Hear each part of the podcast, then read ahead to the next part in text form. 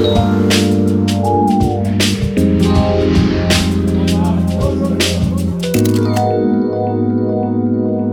привет! В эфире новый выпуск редакционного подкаста 34 Travel. Меня зовут Юлия Миронова, и я шеф-редактор журнала 34 Travel. И сегодня рядом со мной находится Маша Гулина, редакторка 34 Travel, как вы могли догадаться, и Саша Мурашко, наша дизайнерка, авторка, и также Саша ведет наши аккаунты в Инстаграм. И сегодня мы будем много говорить про внутреннюю кухню нашего журнала, о том, как мы его делаем, почему мы делаем его именно так, как нам удается оставаться на плаву в пандемию. Расскажем какие-нибудь смешные истории, факапы из нашей редакционной жизни. Поговорим о том, как мы справляемся с удаленкой и не впадаем в депрессию. В общем, будем много говорить о себе любименьких. И я предлагаю начать э, с того, кто вообще мы такие, и почему мы называем себя именно журналом о путешествиях? Чем мы отличаемся от блогов о путешествиях, которых сейчас очень много в интернете? И вообще в чем наша фишка перед э, другими аналогичными проектами? Маша, как ты думаешь? Мне очень нравится определение, которое мы для себя придумали. 34 Travel — это журнал о новой культуре путешествий. И мне кажется, в этом и есть отличие от блогов, которые представляют собой личное впечатление одного человека, потому что у нас есть взгляды разных людей, у нас есть и своя редакционная точка зрения, и у нас есть какая-то миссия, которую мы видим в том, чтобы рассказывать людям новости из мира путешествий, но не ограничиваться ими, а рассказывать об интересных маршрутах, но тоже не ограничиваться ими, добавлять туда опыты, которые, может быть, наши читатели не могут э, повторить сами, но им будет интересно про это прочитать. И также мы следим за какими-то трендами в путешествиях, рассказываем о них, интересуемся урбанистикой, искусством, экологией, и все эти темы стараемся как-то освещать у себя. Саня, а что ты думаешь по поводу визуала? Нас очень часто хвалят за то, что мы очень сильно отличаемся своим классным визуалом и говорят, что он очень такой узнаваемый. Как вы в своей кафедре дизайна работаете над этим? Ну, во-первых, это, конечно, очень приятно, что нас узнают в том числе по визуалу, потому что это как бы в этом и была наша какая-то изначальная цель и задумка. Но мне кажется, главная идея нашего визуала в том, что, во-первых, каждая фотография проходит очень строгий отбор, и это даже не только те фотографии, которые попадают прямо на главную, а даже внутри материалов. Каждая фотография проходит такой тест на это мы или не мы, она наша или не наша. И как вот уже мы принимаем это решение, это, наверное, зависит э, в том числе от личности каждого дизайнера, который за этим стоит. Но, пожалуй, главный критерий, который я вот для себя поставила, это хочется ли тебе оказаться в этой фотографии вот прямо сейчас. Ну, то есть, допустим, ты смотришь на главную, и хочется тебе как бы нырнуть там в этот Берлин, который там изображен. Или это что-то отвлеченное, например, очень качественная, очень хорошая фотография Бранденбургских ворот, сделанная в 4 утра на длинной выдержке, пустая площадь, там фонари, но это выглядит очень качественно сделано. Фотограф потратил на это 5 часов, э, кучу сил и энергии, но это как-то искусственно, не настоящее, и вживую ты глазами этого увидеть не сможешь. А фотография на закате, заполненной площади людьми, эти же ворота будут где-то фоном, ты понимаешь, что вот как бы эта атмосферка, ты ловишь и думаешь, да, вот это мы. Слушай, ну вот есть такая штука, что нас периодически укоряют в таком приукрашательстве всякие наши хейтеры, то есть они говорят о том, что вот вы так фоткаете, а потом ты приезжаешь на местность и видишь ее совсем по-другому. Ты согласна с этим или делаем, что хотим? Нет, не совсем. Я думаю, что на любую реальность можно смотреть как-то очень избирательно и очень зависит от того, как ты смотришь. Ты можешь приехать, да, в какую-нибудь деревню в Беларуси, которую мы сфоткали на закате, очень красиво, летом, в траве и цветочках, и ты можешь приехать в то же место в ноябре, в дождь, и понятно, оно будет выглядеть по-другому, но ты и в ноябре можешь увидеть какую-то красоту. Мне кажется, в основном зависит от твоего собственного взгляда. Мы не специально красим фотки в красивые цвета, мы не замазываем какие-то лишние детали и так далее. Ну, то есть, ну, нет, я не думаю, что украшательство — это просто такой как бы избирательная реальность. Но она такая. Ну, и все-таки это еще журнал. То есть, снова возвращаясь к тому, что мы журнал о путешествиях, а не документальный какой-то проект, например, где действительно должны быть все фотографии ровно такие, как в жизни. А раз это журнал, то у него есть свой стиль, своя визуальная культура и свой уровень фотографий, ниже которого мы не, не пойдем. Ну, я бы еще от себя добавила, если говорить о всем продукте и контенте в целом, который мы делаем, наверное, наша фишка в том, что, как мы любим декларировать в любви и уважении, в том, что мы всегда говорим э, на таком понятном всем э, языке, в том, что читатель не чувствует с нами, знаете, такой какой-то вертикальной Иерархии. Иерархии, да. И все всегда говорят, вот, вас читаешь как каких-то своих классных друзей, вам не страшно там обратиться, написать на почту какое-то письмо. То есть нас люди воспринимают, наверное, как каких-то своих корешей.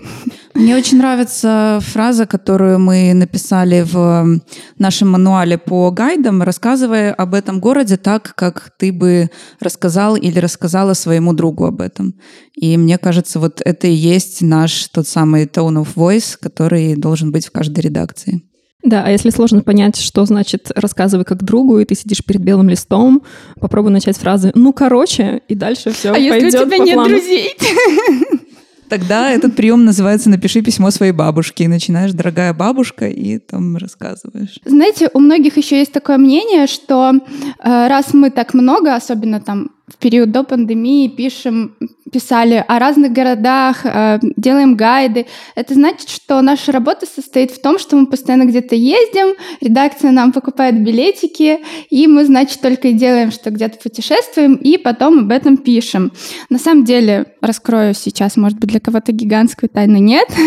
мы всего лишь редакция. Конечно же, мы ездим в командировки и максимально рассказываем читателям о том, где мы были и что мы видели, но Наверное, сложность и интересность нашей работы в том, что мы очень много сотрудничаем с внештатными авторами из разных стран. И если там нужно взять комментарий по любому вопросу. У нас уже есть пул классных авторов и там из Штатов, и из Азии, из Европы, к которым мы всегда можем обратиться. Поэтому я предлагаю вот еще немного поговорить о работе с авторами, потому что у нас есть нештатные авторы, есть наши постоянные авторы, и есть одна такая очень большая воронка. Это авторы, которые пишут нам в редакторскую почту, и у нас там постоянно происходит с ними всякое разнообразное взаимодействие, некоторые из которого приводит к хорошим результатам, некоторые приводят иногда с каким-то маленьким скандальчиком. Ты, Маша, очень много общаешься с авторами в почте. Расскажи, пожалуйста, как вообще эта коммуникация происходит? Да, это большая часть работы, и действительно та картинка, которая рисуется многим, что нам э, кто-то покупает билеты на самолет, мы отправляемся к берегу Лазурного моря, там лежим а еще в шезлонгах. Напишут, Здравствуйте, я еду куда-то, можете нам а, мне оплатить билетики, я вам материал потом напишу. И мы такие, ну, сори. К сожалению, нет. Э, лежишь там в шезлонге с открытым ноутбуком и записываешь свои впечатления про только что продегустированный коктейль. Э, мы точно так же находимся в редакционном офисе или у себя дома, если мы на удаленке. И несколько часов в день, наверное, уделяем чтению редакционной почты. Э, Ее адрес есть у нас на сайте, и очень часто люди, которые съездили в какое-то интересное путешествие, пишут нам с предложением рассказать про это путешествие. Э, мы им всегда очень рады, всегда очень рады каким-то интересным опытом. Ну и дальше уточняем, были ли уже похожие материалы у нас на сайте? Конечно, если вы хотите для нас написать, будет круто, если вы по тегам посмотрите, что уже про этот город и страну у нас было. Потому что, конечно, когда э, предлагают э, очередной материал 10 крутых мест э, в Берлине или Барселоне за один день, ну, у нас уже реально энциклопедия есть просто про эти города. 3-4 и... travel, знаете ли, не резиновый. Да, и, скорее всего, такого сотрудничества у нас не получится. Но если это какой-то интересный, например, опыт волонтерства, вот на этой неделе у нас вышел материал про волонтерство на конной ферме в Бургундии. Супер, класс. А если это предложение написать гайд по какому-то городу, которого у нас еще нет а, в нашей рубрике гайды, Замечательно. А, это может быть рассказ об учебе. У нас есть отдельная рубрика «Уехать учиться», где наши читатели делятся своим опытом учебы, и особенно если это какая-то а, необычная специальность или необычное место. Например, нам написала девушка, которая училась за полярным кругом в Норвегии, арктический университет, и, конечно, это получился очень интересный рассказ. Или, например, писала девушка, которая э, училась в летней вулканологической школе на Аляске. Супер. Нам присылают фотографии. У нас есть рубрика фотоистории. Э, их утверждает э, наш арт-директор. Но мы тоже им всегда рады. Это, то есть это не просто подборка фотографий из отпуска, тоже нам часто скидывают. Вот я тут съездила в Грецию, и гляньте вот мои... с пальмой. Да, да, гляньте мои фотки. Ну, тоже, к сожалению, нет. В этом должна быть история, в этом должна быть атмосфера, в этом должен быть авторский взгляд. То есть это полноценный материал, который ты даже не смотришь, ты его действительно читаешь от начала до конца.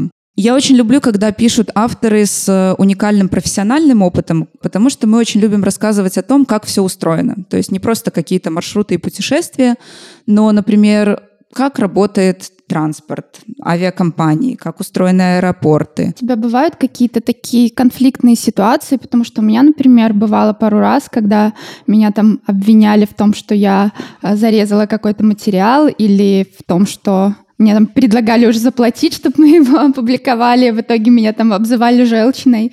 Да, конечно, к сожалению, такие ситуации бывают, но здесь мы, конечно, помним о том, что у нас есть определенные стандарты качества, и мне очень нравится такое правило, что если есть сомнения, то значит этот материал скорее не подходит, потому что в итоге э, либо в нем найдут неточности, либо мы сами его перечитаем, поймем, что он не подходит, и все равно мы его снимем. Авторы иногда, да, задают вопросы, почему мы что-то убрали или переписали. Но на самом деле я всегда могу объяснить. У меня всегда есть аргументы, почему я все это могу не объяснить. подходит. Да. Ну вот если, например, в почту нам пишут, все-таки почта — это письмо, туда пишут более формально, как бы обращаются к редакции, то в соцсетях там могут к тебе обратиться так, типа, привет. Вот ты, Саня, часто отвечаешь на вопросы какие-то наших читателей и потенциальных авторов э, в Инстаграме. Как там коммуникация проходит? Ну да, соцсети — это вообще такой интересный формат, потому что когда человек решает написать нам, нам в директ какой-то вопрос, мне интересно, как бы он думает, он к кому обращается или куда он вообще пишет и кто ему ответит. Я как бы отвечаю от лица редакции, но часто бывают вопросы в духе «Хочу съездить во Львов, может, посоветуете автобус?» Или «А сколько сейчас стоит там в Париж слетать?» Я не думаю, что я Google но стараюсь, как бы я со всеми вежливо общаюсь, стараюсь всем отвечать по возможности, если там не сыпется 10 сообщений в минуту. То я, конечно, всем отвечаю, и я покажу автобус во Львов, мне несложно загуглить. Или мне там несложно ответить под фотографией, когда у нас стоит геотег, что это там, например, Воложен. Просто, а где это? И я отвечаю, это Воложен. Спасибо. Ну, помнишь, у нас была такая совершенно смешная ситуация, как какой-то мальчик лет 10 а, прислал нам фотку с мороженкой и написал, запостите мою фотку, плиз. И мы ее запостили и написали, ну ок. Ну, он был очень-очень рад. Понятно, и часто если там, например, в соцсети стучится какой-нибудь автор с явным желанием что-нибудь для нас написать или так далее, и я понимаю, что это перспективная идея, я просто перенаправляю на редакторскую почту, и, как правило, все срастается. Ну, не всегда, конечно, есть рубрика «Предложили и пропали», еще у нас есть смешная папка, я расскажу, наверное, открою нашу сокровищницу зла. Э, у нас есть Секретики. такая да, папочка в редакционной почте, она называется «Нам пишут», э, куда мы просто собираем уже вот все эти пять лет э, всякие очень интересные, смешные письма, когда нам пишут, например, «Я застрял...» Ну, ладно, «Я застрял, где-то это не смешно». А, например, ну, это тоже то, что Саня говорит про соцсети, оно же работает да, из почты. То есть да, нам да, точно да. так же пишут, как будто бы мы Google, э, нам спрашивают, там, является ли мой паспорт биометрическим. То есть и там, причем, э, э, здравствуйте, у меня паспорт такой синий, но точно я вам даже не могу сказать... Есть он... там чип или нет? Да, но вы не могли бы подсказать, он биометрический или нет? В общем, все эти письма мы отсортируем в одну папочку, и, честно говоря, у меня было пару раз за мою карьеру так, что у меня было очень-очень плохое настроение на работе я просто открывала эту папку и подряд читала эти письма и очень-очень сильно смеялась. И у меня настроение очень сильно повышалось. Какое твое любимое? Мое любимое только не забудь, но я не могу сейчас полностью рассказать, про что оно. Э, я перечитала как раз перед записью этого подкаста папку, поэтому могу вам э, зачитать свое любимое письмо э, из этой папки. Оно такое. Читатель, если это ты, пожалуйста, не обижайся на нас. Оно нас радует. Посылаю вам статью о своей коллекции молотков, которая за последние годы существенно пополнилась. Спасибо, друг от. К сожалению, мы ее не разместили. Ну, конечно, нам присылают вопросы о визах, паспортах, про багаж, про билеты, про ну, ручную Кстати, мы кладь. часто вежливо а, отвечаем, либо скидываем ссылку на наш материал, да, где подробно да. объяснено, Обычно мы делать. скидываем ссылку на материал, потому что все-таки, ну, мы не справочное бюро, мы собираем всю информацию, мы действительно ее стараемся пересказать человеческим понятным языком, а не просто формулировками из какого-то законодательства. Но извините, уже к своей собственной ситуации вы должны уже это применить самостоятельно. Еще читатели нам очень часто в почту присылают уточнения и дополнения, и это на самом деле мы очень любим, потому что мы, конечно, стараемся проводить факт-чекинг, но Иногда мы что-то упускаем. И здесь я тоже нашла свое любимое письмо такое. Оно называется «Неточность в милоте дня». Это была действительно очень милая новость про то, как где-то наняли овец, чтобы они э, там щипали газон и таким образом заменили газонокосилки. Там было написано «Э, «Привет, ребята, вот тут вы пишете, что Появились овцы для стрижки газона, но еще в 80-х годах прошлого века овечек использовали в бразильском городе. Там ребята угорели по урбанистике еще до того, как это стало мейнстримом. И прекрасный Жайми Лернер решил, что овцы экологичнее и дешевле. Спасибо, дорогие читатели. Мы с удовольствием всегда заменяем все неточности, дописываем дополнения и очень любим, когда такие дотошные письма нам приходят. Да, наши читатели, кстати, очень отличаются дотошностью. И недавно мы с Саней на прошлой неделе смеялись, когда э, в одном из материалов э, про озера, где на фотографиях, в общем-то, вода и вокруг кусты, читатель заметил, что это все-таки фото не того озера и попросил заменить. И мы, конечно, Мое почтение, снимаю шляпу. Да, я прям уважаю людей, которые могут отличить по фотографии озеро Белое там в Брестской области от озера Белого в другой области. Это прям респект. Еще была похожая история. Когда-то очень давно кто-то написал комментарий под гайдом по Неаполю, что вот на этом фото это все-таки не Неаполь, ну, это окрестности Неаполя, но это не сам Неаполь, потому что только в окрестностях Неаполя растут вот такие деревья. И я подумала, прям браво. Это надо уметь. Еще по поводу авторов тоже вспомнила письмо из этой рубрики. Тема «Хочу у вас работать». А, это полностью, очень частое. Полностью пустое письмо. Ну, мы даже ответили «берем». Но почему-то на этом наша переписка заглохла. Кстати, да, все письма «хочу у вас работать», они, к сожалению, почему-то переписка останавливается на моменте, когда ты отвечаешь. Видимо, человек не ожидал, что ему ответят. Такой, все, поработал.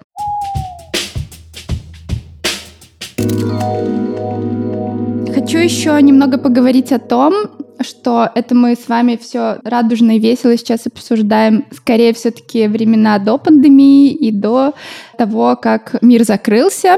Сейчас всех этих авторов в почте и тем материалов стало, к сожалению, гораздо меньше. Но мы при этом остаемся на плаву. Мы каждый день выпускаем все равно материалы по 7-9 постов, 2 лонгрита и около 6 новостей. Ну, с новостями, конечно, все понятно. А новостей не очень хороших, к сожалению, сейчас много. И я хочу спросить у вас, как вы считаете, это вообще правильно, что мы продолжаем писать, особенно пандемия, последние недели сложной там какой-то политической ситуации в Беларуси. И о чем вам вообще писать, и нужно ли это делать? Как ты считаешь, Саня?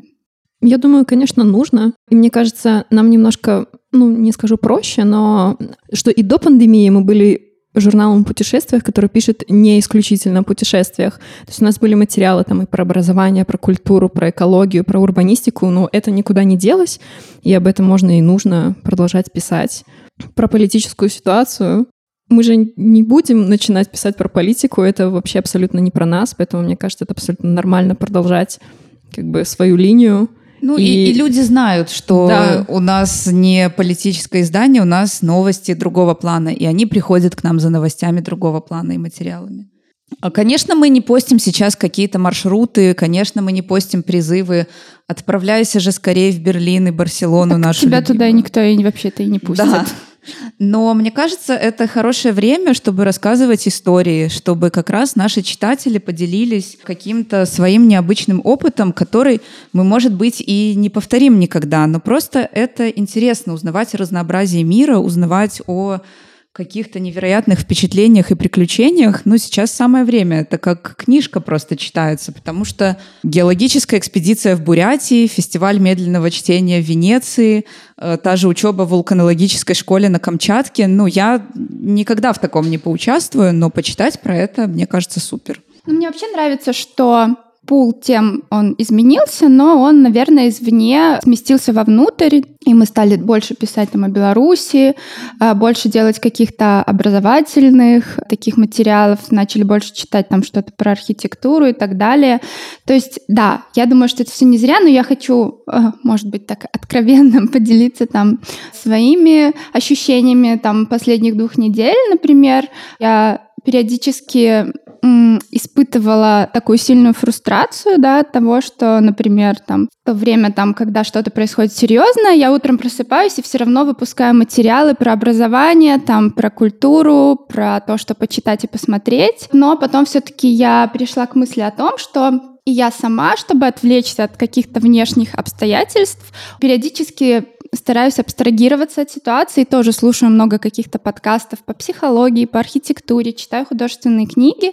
И, наверное, в этом смысле нам стоит все-таки оставаться каким-то лучиком света в темном царстве, потому что для кого-то мы тоже являемся таким островком, где можно, ну, хоть чуть-чуть как-то освежить мозги от ужасных всяких событий 2000 лет 2020, да. Да, но мне еще сейчас кажется, что вот конкретно сейчас вообще наша повестка во многом зависит она от того, отличного качества там каждого редактора или каждого автора. Например, там Юле очень нравится брутализм в архитектуре, у нас выходит материалы про, про, про брутализм в архитектуре. Там, Маша интересуется экологией, у нас там выходит куча экологических материалов, или там Маша любит мозаики советские, вот у нас материал про мозаики. Я там каждую неделю езжу по Беларуси, я каждую неделю пишу там какое-нибудь место недели, новая скрытая жемчужина.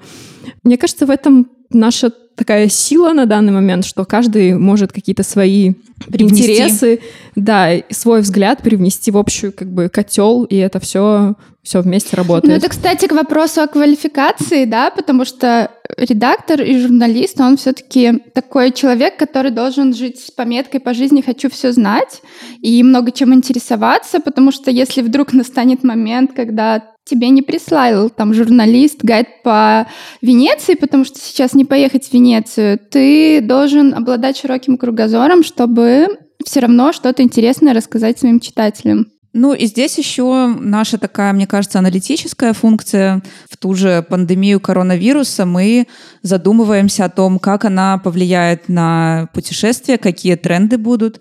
Мы задумываемся о том, как она повлияет на состояние природы и анализируем и ищем какие-то достоверные источники и ссылки, исследования, очистилась она или все-таки не очень, или наоборот будут какие-то последствия от большого применения одноразовых перчаток, например. Мы делаем подборки каких-то онлайн-лекций, курсов, трансляций и так далее, хотя многие говорят, что всем уже это надоело, но просмотры этих материалов говорят, что все равно людям интересно это посмотреть, послушать, может быть, добавить себе в закладки и пользоваться этим потом. То есть какие-то поводы остаются актуальными. Понятно, что мы журнал о путешествиях, и мы писали о путешествиях и по Беларуси, и за рубеж. Сейчас мы в основном пишем о путешествиях по Беларуси, но когда закрыты границы, эта тема на самом деле очень на поверхности, и не нужно быть медиа-путешествиях, чтобы хотеть э, много писать там о путешествиях по Беларуси, ну потому что, ну, это в хорошем смысле конъюнктурно, это то, что сейчас люди хотят читать и ищут, и поэтому очень много появилось и блогов о путешествиях по Беларуси, и многие издания, которые, в принципе, там пишут обо всем, пишут об этом, И как вы считаете, вот как вы вообще к этому относитесь? Например, вот, Саня, ты ведешь Инстаграм, наблюдаешь там, например, за какими-то тенденциями в, в, блогинге, а вот в этом всем белорусском, что ты об этом думаешь? Наблюдаю, конечно. Во-первых, главная тенденция, что это все растет прямо сейчас неимоверными темпами, да. Но я не уверена, что все это выживет и останется на том же уровне и будет продолжать расти, и когда границы откроются. Но ведь там же на самом деле много блогеров, которые были travel-блогерами там по разным странам, и теперь да, они да, сместили да. фокус. Там. Не, я не против. Надо... Беларуси этого давно не хватало. Не было достаточного количества классной информации, там классных фотографий и всего такого. Я только за. Но, конечно, это все должно быть э, с любовью и уважением, как ты писала в своей колонке, что не должно превращаться в такое потребительство. Ну, вообще мы за осознанность в любых путешествиях, конечно. и здесь это особенно важно. Ну, и мы даже видим по своей собственной там странице Go to Belarus, которая сейчас очень растет, да? Растет сама по себе каждый день, и люди тегают, и нас отмечают, что ездят по нашим маршрутам, и присылают там в директ, это всегда очень приятно, очень здорово. Я слежу за многими ребятами. Я слежу за вами. Если вы будете прыгать на подвесных мостах, мы приедем. Я читаю тех, кто путешествует в Беларуси, как бы и с личным интересом, потому что я знаю, что они могут раскопать какое-нибудь там классное место, о котором я еще сама не знаю, и я бы туда съездила. Ну, это здорово. Беларусь надо любить. Она наконец-то получает эти волны любви, которые раньше почему-то не доходили. Все вдруг открыли глаза и поняли, что хм, съездить в Станьково в 20 километрах от МКАДа — это прикольно. Ну, здорово, я только за. И мне кажется, это еще хороший повод э, открыть какие-то темы, которые менее известны, снова вспомнив этот материал, который мы уже сегодня упоминали про монументальное искусство советского периода в Беларуси. У нас оказалось э, очень много мозаик, панно, графита и других монументальных объектов, которые, ну, они не на виду, люди о них не знают, но можно поездить, посмотреть э, в какой-то областной библиотеке, в каком-то дворце культуры. Э, там точно не будет много людей. Местным сотрудникам приятно, как рассказала героиня моего интервью. И вы узнаете что-то совершенно новое, увидите совершенно другую ну, сторону. Вот это как раз о работе медиа и о том, когда там медиа делает хороший материал, ответственно относится и выступает исследователем, потому что я тоже очень слежу там за спец... Не то, что я слежу, но если я вижу, я с удовольствием читаю проекты и, спецпроекты, которые делают э, другие журналы о Беларуси.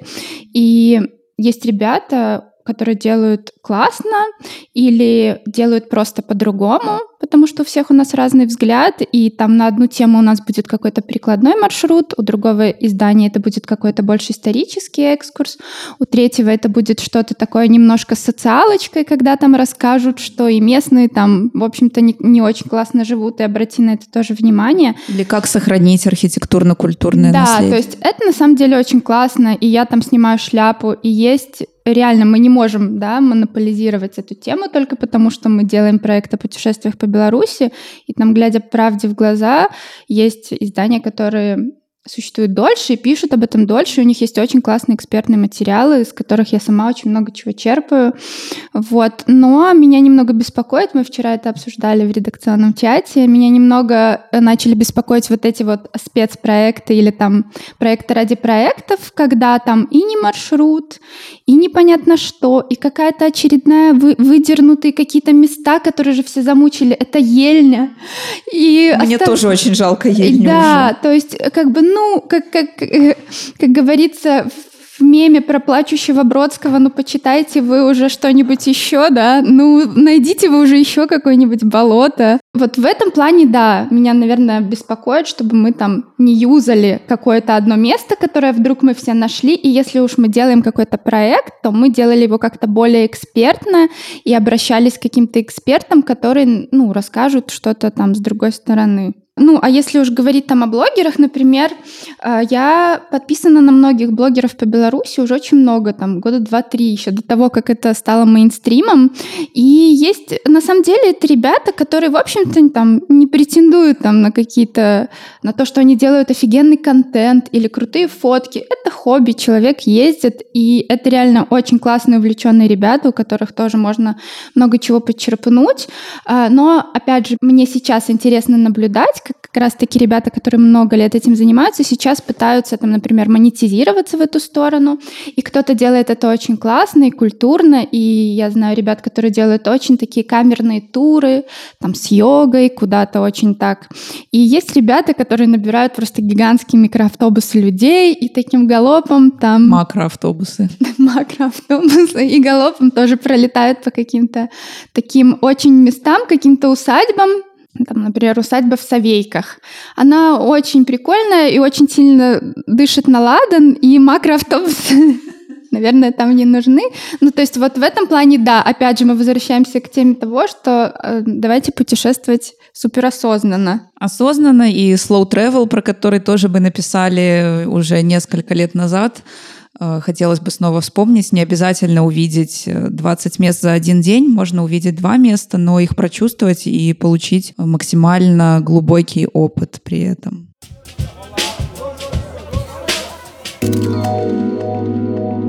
Слушайте, ну вот э, мы поговорили о таких серьезных штуках, там о том, как мы работаем, почему вот мы такие классненькие, самые крутые.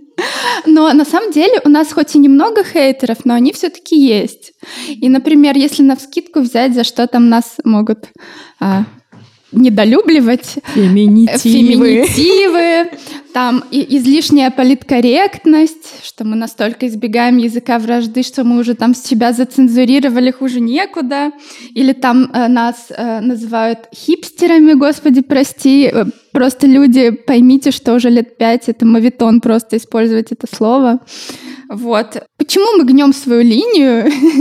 И будем ли мы ее гнуть дальше? Мы как-то приняли однажды такое решение, которое нам показалось логичным. Мы хорошо относимся к феминитивам, мы не настаиваем на них, если, например, героиня материала не хочет, чтобы мы их употребляли. Но в целом тоже, когда я встречаю, я просто даже выписываю такие упоминания в медиа, как э, основатель школы, писатель и сценарист. И это все о женщине. И я не вижу, почему здесь нельзя сказать с феминитивом. Мне кажется, это будет звучать абсолютно нормально.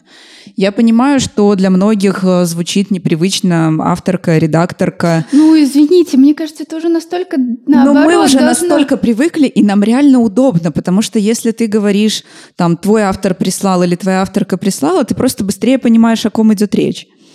И поэтому, ну, нам, нам как-то нормально. Да, нам пишут очень часто, у нас можно прислать сообщение об ошибке, и очень часто нам выделяют эти феминитивы как сообщение об ошибке, и пишут, что выучите русский язык, уважайте читателей, вас неприятно читать, ну, извините. Под каждым постом в каком-нибудь инстаграме, где будет использован феминитив, будет 40 комментариев, и 0 из них будет по теме поста, 40 будет про феминитив. Но мне кажется, уже как бы в 2020 году человек, который впервые встреч... увидел феминитив, и у него пошла кровь из глаз, как он пишет, но ну, мне кажется, он просто как будто немножко вышел из леса, и последние лет Ну, это 7, есть такие... И он да. вообще не был в интернете, интернете. С подключением. И это для него такой сюрприз, что, боже, мы написали иллюстраторка, ну и причем это не изобретение последних э, трех лет. Я очень люблю мемы из э, фильма «Кавказская пленница», спортсменка, комсомолка, активистка. Прекратите же, наконец, уродовать этот э, русский язык. Поэтому, ну, они существовали давно, нам так удобно, и поэтому мы их пишем. Однажды меня просила героиня заменить слово «финалистка» на слово «финалист» в описании себя, хотя я специально посмотрела в словаре Ожегова, и слово «финалистка» там есть, мы его не придумали. Наверное, наверное, вторая такая тема, которая всех бомбит, это слово белорусский, которое мы пишем через А. Ну, поправляю, да. Тоже часто э, исправляют с пометкой типа неграмотные вы дурачки. Да. Но вот насчет хипстерского языка, э, тут как бы, знаете, многие, на самом деле, медиа сейчас переходят э, к такому вольному публицистическому стилю, потому что все мы стараемся избавиться от канцеляризмов, от штампа, говорить на языке, который понятен читателю. А есть еще такие штуки, когда например, журналы не сильно выредачивают да, своих авторов, а оставляют у них какой-то стиль. Есть журналисты, у которых прям очень чувствуется их стиль э, в их колонках, которые используют много всяких таких штучек. Но вот тут как раз-таки, наверное, я за то, что вот эта вот грань очень тонка, и под шуточками, и подшучиваниями иногда можно выйти на какой-то язык вражды и ну, какие-то неприятные штуки сказать, а потом сказать, что ну это же шутка, это у нас такой язык. Если можешь не шутить, не шути. Да, это тоже одна из моих любимых штук, которую я когда-то прочитала в какой-то книге. То есть всем нам кажется, что мы супер искрометно классные там юмористы, кто выкинет шутку в эту минутку, но на самом деле это не всегда так. И если можешь не шутить, не шути, а если ты уже шутишь, ну, то ты реально спросил хотя бы у двух своих друзей, вот тебе смешно вот в этом месте? Э, насчет шуток я вспоминаю снова, это часто авторы хотят, видимо, привлечь к себе внимание, когда пишут нам в почту и пытаются пошутить э, в письме или в теме письма. Если вы, авторы, хотите прислать нам свой материал, не делайте так, потому что я вспоминаю письмо с темой письма, пишу заметки про вашего мальчика. И там в письме было что-то типа, если дочитали до конца, подмигните два раза. А мы подмигнули, но ничего не ответили. Да, да. Ну, на самом деле, по письму же вообще отлично можно понять, как дальше у тебя пойдет коммуникация с человеком, и если там очень большие позывы графомании, то, скорее всего, все это же и будет дальше там в материале. Да. Поэтому... А у меня, наверное, из самых таких любимых смешнулек в почте это а, «Могу черкнуть вам статейку». И второе было, кстати, не так давно. Видимо, очень матерый автор, у которого очень много публикаций. Он написал, я могу э, для вас писать, напишите, какой у вас гонорар, э, но сильно, конечно, расшаркиваться перед вами я не буду. Ну и мы тоже не будем. Ну, ну ладно, ок. Насчет языка вражды тоже скажу, что мы выбрали для себя э, такую позицию, что мы не дискриминируем. И для нас важно, чтобы наши материалы не были дискриминационными, то есть не выделяли группу людей, не укрепляли стереотипы и какие-то негативные характеристики. Что чаще всего встречается в текстах про путешествия, это какие-то высказывания очень обобщенные про какую-то национальность. Угу. Там китайские туристы, мигранты. Табор. Э, табор, да. И, ну, все-таки мы не хотим обобщать прямо на всех стопроцентных китайских туристов, которые, может быть, именно те, которые видел этот автор, даже и не китайский, а из другой какой-то ну, и вообще страны. это скользкая дорожка, знаешь, в журнале про путешествия. Да. Там стигматизировать какие-то группы. То есть э, все-таки нужно вещать с колокольни не оценивания, а просто фактов, как и делают да. журналисты вообще-то, а не блогеры. Поэтому такие абзацы редакции или такие предложения мы, скорее всего, удалим. У нас, кстати, есть такая редакционная подруга, которую мы все время пытаемся прогнать. Мы ее называем «Белая госпожа». Это белая госпожа, которой должны, э, например, в Индии в поезде уступить место, или которая там рассказывает о том, как она возвышается над другими. Я думаю, здесь нужно пояснить, народами. что у нас просто на, на заре тревела, так сказать, были менее строгие какие-то да, стандарты. Но и... авторы все равно же присылают нам да. тексты с присутствием белой госпожи. Там да. я шла, и вокруг эти людишки из табора, и мы все время смеемся: О, ребятки, снова белая госпожа, давайте давайте ее прогоним. Ну, я хотела сказать еще, что у нас тоже бывают ошибки, у нас тоже бывают э, какие-то прошлые материалы, где, возможно, мы еще не придерживались таких строгих стандартов. Присылайте нам ссылки, мы поправим. Да, мы проанализируем. Ну, если мы уже тут заговорили про ошибочки про факапы, давайте что-нибудь э, повеселим наших слушателей и расскажем о каких-нибудь своих супер-мега факапах. Ну, супер-мега факапов, наверное, у нас не было, но у нас э, такие штуки часто, наверное, чаще всего бывают с картинками, потому что мы пишем про весь мир, и мы все-таки в редакции не можем отчекать каждую картинку, и даже авторы, которые присылают нам фотки, уверяют, что это их фотки, они иногда нам нагло врут. Было такое. Расскажи, Саня, что у нас там такое было интереснее? Я расскажу свою любимую историю про Херсон. А, было у нас пару лет назад, э, готовился к выпуску гайд по Херсону, такой город э, в Украине. И надо было как-то очень быстро его выпустить, у нас не было визуала, я открыла сток, вбила Херсон, скачала какие-то там 10 фотографий, которые мне понравились на первый взгляд, мы быстро выпустили этот материал, и тут просто все взорвалось. Через за секунду до катастрофы. Потому что оказалось, что сток э, меня обманул, я скидываю всю вину на него. И вообще мы проиллюстрировали Херсон да, Херсонесом. Это был, да, как бы вообще не тот город, Херсон, Херсонес, он правильно да, называется? а эти ночи в Крыму теперь кому? Да, и, конечно, все жители Херсона написали, что просто мы отвратительные, они от нас такого не ожидали, и все очень плохо. Да, ну, понятное дело, мы все быстро поправили, но это стало как бы такая поучительная история о том, что теперь мы проверяем все 10 раз, разумеется. Ну, тоже. Сейчас я уже там на 4 года работаю, могу на глаз отключить практически любой город, даже тот, в котором я не была, от другого. Но такие штуки все равно случаются. Вторая моя э, любимая история, которую я рассказываю э, стажерам кафедры дизайна, когда они к нам приходят, о том, что надо как бы очень внимательно читать вообще новости и материалы, которые ты да, верстаешь. Да, помню, обожаю. Э, да, потому что у нас была новость о том, что запустились, ну, что-то в этом духе запустились экскурсии по поселку тракторного завода в Минске. И на фотографии, на заглавной, просто на обложке была фотография трактора э, «Беларусь». Я, кстати, классно помню эту историю. Я захожу на главную с утра проверить, что там происходит. Смотрю, трактор, поселок тракторного завода. Да, и потом я объясняла девочке, что... Ну, она не минчанка, поэтому я не могу... Она может не знать, что такое поселок тракторного завода в Минске, что это прекрасный, уютненький район э, с маленькими домиками, где очень красиво, и что это вообще к тракторам особо не имеет отношения. Ну да, это тоже такая забавная история.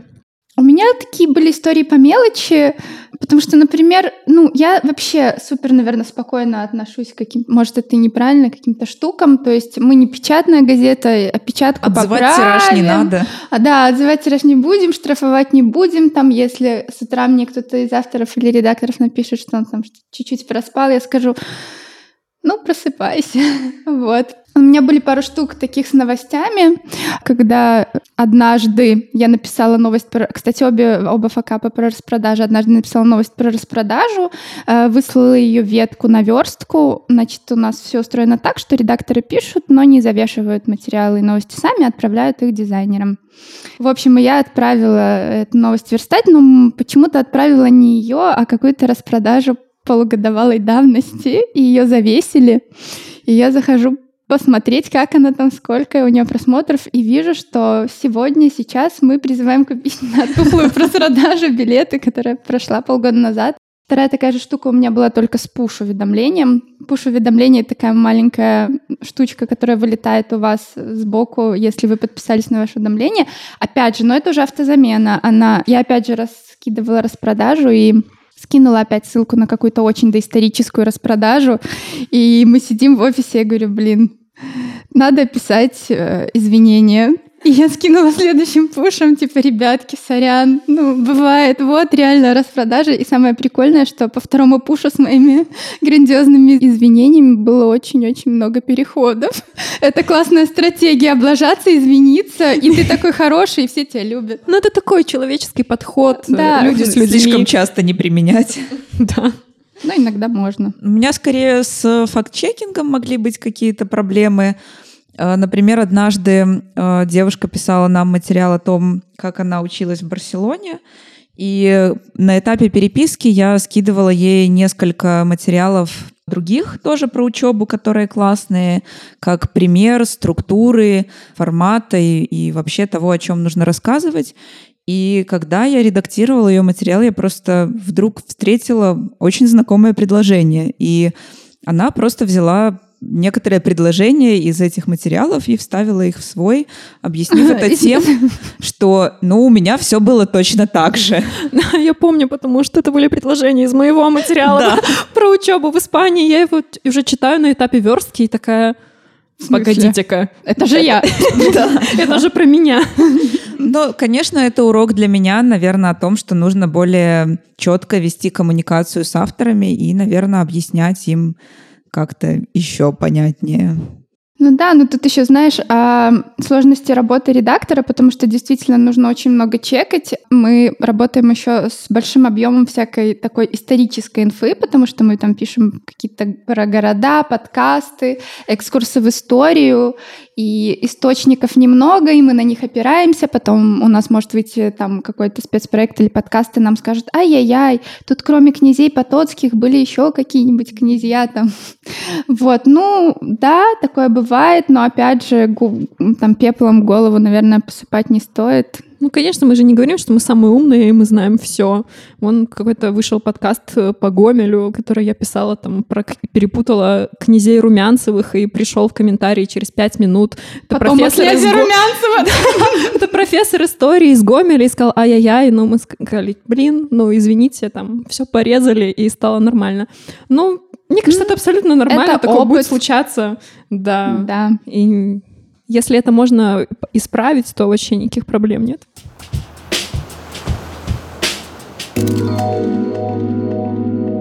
А какие у вас самые любимые вообще проекты текста? Вот Маша очень много рассказывала про экспедиции, потому что Маша у нас вообще очень увлекается экспедициями. Она там то на парусном корабле служит, то там мечтает о какой-то экспедиции, то на Камчатку мечтает поехать. Да, то, там, хлебом да. не корми, дай Обож... Вот Я, съездить. например, сразу скажу от себя, я очень люблю наш проект Go to Беларусь, которым мы уже занимаемся три года, и очень там в разное время в него очень много вкладывалась и до сих пор душевно вкладываюсь.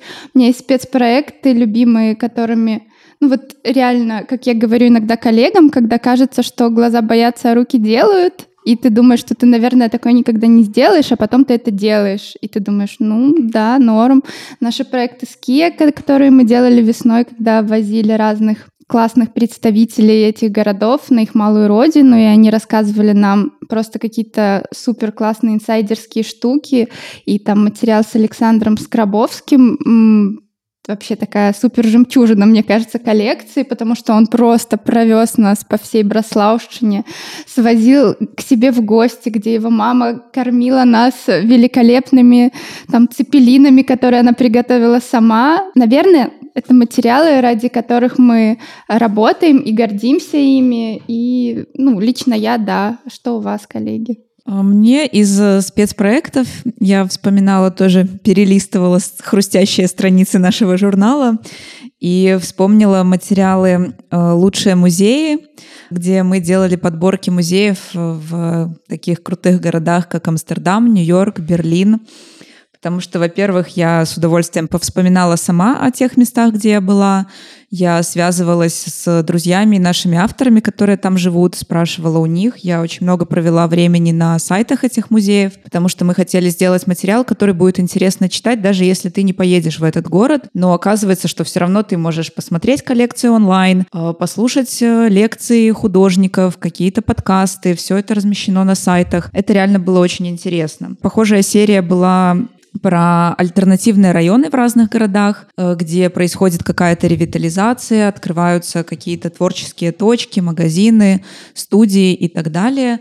Потому что для этих материалов мне нужно было как раз связываться с авторами в Сиднее или Мельбурне, в США, в Азии, э, в Европе. И было очень круто и приятно, что каждый и каждая из них отнеслись с ответственностью и пониманием и написали очень классную часть. И из последнего мне очень дорог материал про ретро-путешествия. Э, эта идея очень давно была у меня. Мне хотелось рассказать о путешествиях наших бабушек, дедушек и других старших родственников, потому что часто есть такое впечатление, что они все жили за железным занавесом и ничего не видели, а на самом деле часто у них было очень много приключений, может быть, даже больше, чем у нас сейчас. Какие-то экспедиции. Моя собственная одна бабушка прожила пять лет на Камчатке, другая бабушка месяц работала на Кубе, делала там выставку ЭВМ и видела Фиделя Кастро. И я росла на этих рассказах, и мне хотелось сделать такой материал. И оказалось, что у нашего коллеги в редакции тетя, исследовательница, океанолог, была в экспедиции ЮНЕСКО в Марианской впадине, работала на Дальнем Востоке. И я делала с ней интервью, получилось очень круто, как мне кажется. Такая э, романтика исследования новых пространств, изучения чего-то нового, стремление к первооткрывательству. Меня очень впечатлила сама героиня и ее фраза о том, что она не чувствует своего возраста, потому что каждый день ее жизни был настолько интересен. До слез. Ну и нам удалось снова про визуал там найти очень крутой визуал к этому материалу. Да, мне Маша прислала этот текст, и я думаю, о боже, такой страх дизайнера, непонятно, как, чем мы будем это иллюстрировать. Очень Хочется... специфическая эпоха и специфическая тема, инструменты да, то есть какие-то нельзя облажаться в плане там взять какие-то не те корабли или не ту эпоху или не те места. И хочется сделать классно, потому что, ну, это очень интересная история, должно быть цельным. И я просто случайно э, наткнулась э, на отсканированный диафильм именно про этот корабль, корабль на котором... «Витязь». Именно, да, этот самый корабль, на котором путешествовала героиня. Понятно, не, там, не прямо из ее экспедиции, но из точно такой же, с теми же приборами по Дальнему Востоку, с моряками. В общем, я прям была так довольна и пора поделилась радостью с Машей. И, в общем, все сложилось в итоге, как, как кино.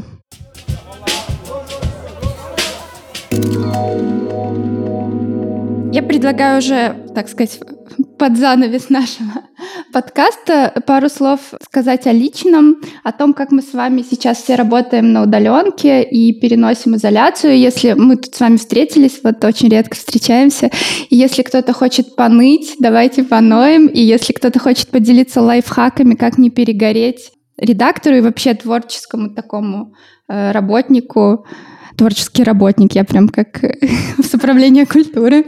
В общем, что делать, чтобы все классно работало, когда ты на удаленке? Ну, я здесь снова выступлю от э, фракции экотуризма и природы, потому что для меня такая отдушина — это ну, любой парк, любая какая-то природная часть, которая есть возле твоего дома, сквер, просто улица, просто пройтись пешком, подышать проветрить голову, сконцентрироваться на каких-то, может быть, э, медитативных техниках, послушать птичек. И на таких прогулках желательно, чтобы они были длинными, час хотя бы просто ходить. Я замечаю, что даже приходят какие-то новые идеи, или ты структурируешь э, какой-то материал, о котором ты давно думаешь. А в рабочих процессах у тебя не возникает сложности от того, что мы сейчас удаленно работаем? Э, конечно, возникают, потому что хочется смены обстановки, хочется ходить по городу. Я поняла, что жить в центре города — это привилегия. Я живу... Трогать людей за лицо. Трогать людей — это привилегия. Обниматься с ними. Э, я живу не в центре города, и, конечно, мне хочется этой движухи. Иногда я все-таки там раз в неделю стараюсь выехать и прогуляться по улицам, соблюдая дистанцию. Я стараюсь находить что-то классное в тех материалах, которые я готовлю. Особенно, как когда я уже говорила, это какие-то необычные опыты, потому что это то разнообразие жизни, которое сейчас мне недоступно, но готовя эти материалы, редактируя их, общаясь с авторами, я как будто могу немножко пережить, особенно если это классно написано, то действительно ты как будто переживаешь часть этого Виртуальное опыта. Виртуальное путешествие. Да, да, ну и стараюсь в этом находить что-то. А ты, Саня, как? Не депрессуешь? Ну, стараюсь держаться. Ну, понятно, что хочется там и походить в офис, посидеть, поболтать с коллегами, просто потому что у нас тут атмосферка такая полурабочая, полупраздничная каждый раз. Праздник, который всегда с тобой. Да, этого, конечно, не хватает. Ну, я отвлекаюсь. Я много сейчас езжу по Беларуси, то есть я и так бы ездила, но если бы я сейчас не каталась там по полуразрушенным костелам в окрестностях Минска, я бы, наверное, вообще с ума сошла.